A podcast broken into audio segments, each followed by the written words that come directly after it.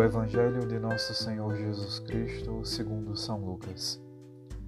Naquele tempo, grandes multidões acompanhavam Jesus. Voltando-se, ele lhes disse: Se alguém vem a mim, mas não desapega de seu pai e sua mãe, sua mulher e seus filhos, seus irmãos e suas irmãs, e até de sua própria vida, não pode ser meu discípulo.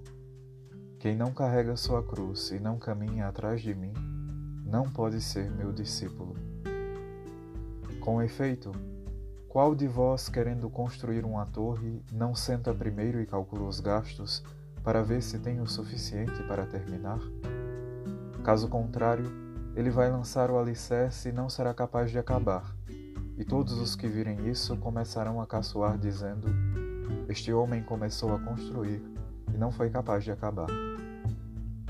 Ou ainda, qual rei que, ao sair para guerrear com outro, não se senta primeiro e examina bem se com dez mil homens poderá enfrentar o outro que marcha contra ele com vinte mil? Se ele vê que não pode, enquanto o outro rei ainda está longe, envia mensageiros para negociar as condições de paz.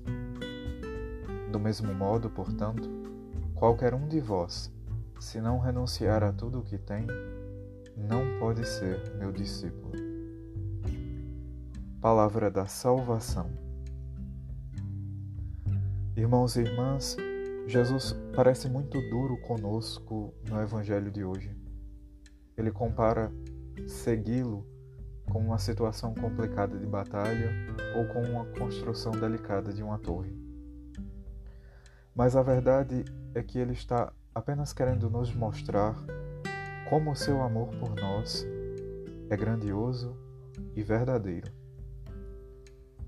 Quem primeiro deixou tudo, pai, mãe e a própria vida, foi Cristo mesmo.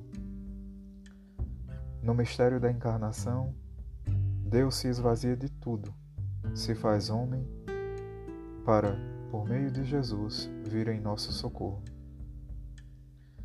Quando nós constatamos isso, irmãos e irmãs, a exigência que antes parecia dura no texto de hoje se abranda.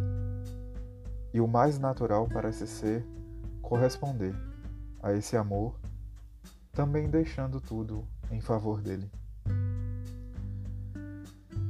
O que precisamos pedir a Deus todos os dias é o dom da nossa fé, para que a nossa fé aumente e com toda a nossa vida nós possamos crer que Deus realmente nos ama e deixou tudo por nós. A fé nesse amor é quem nos permitirá calcular os gastos da construção da torre e traçar bem as estratégias da batalha.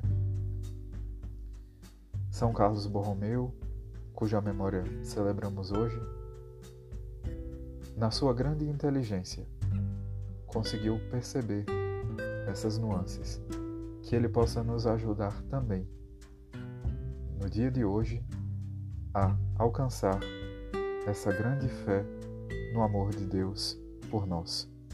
Deus abençoe você.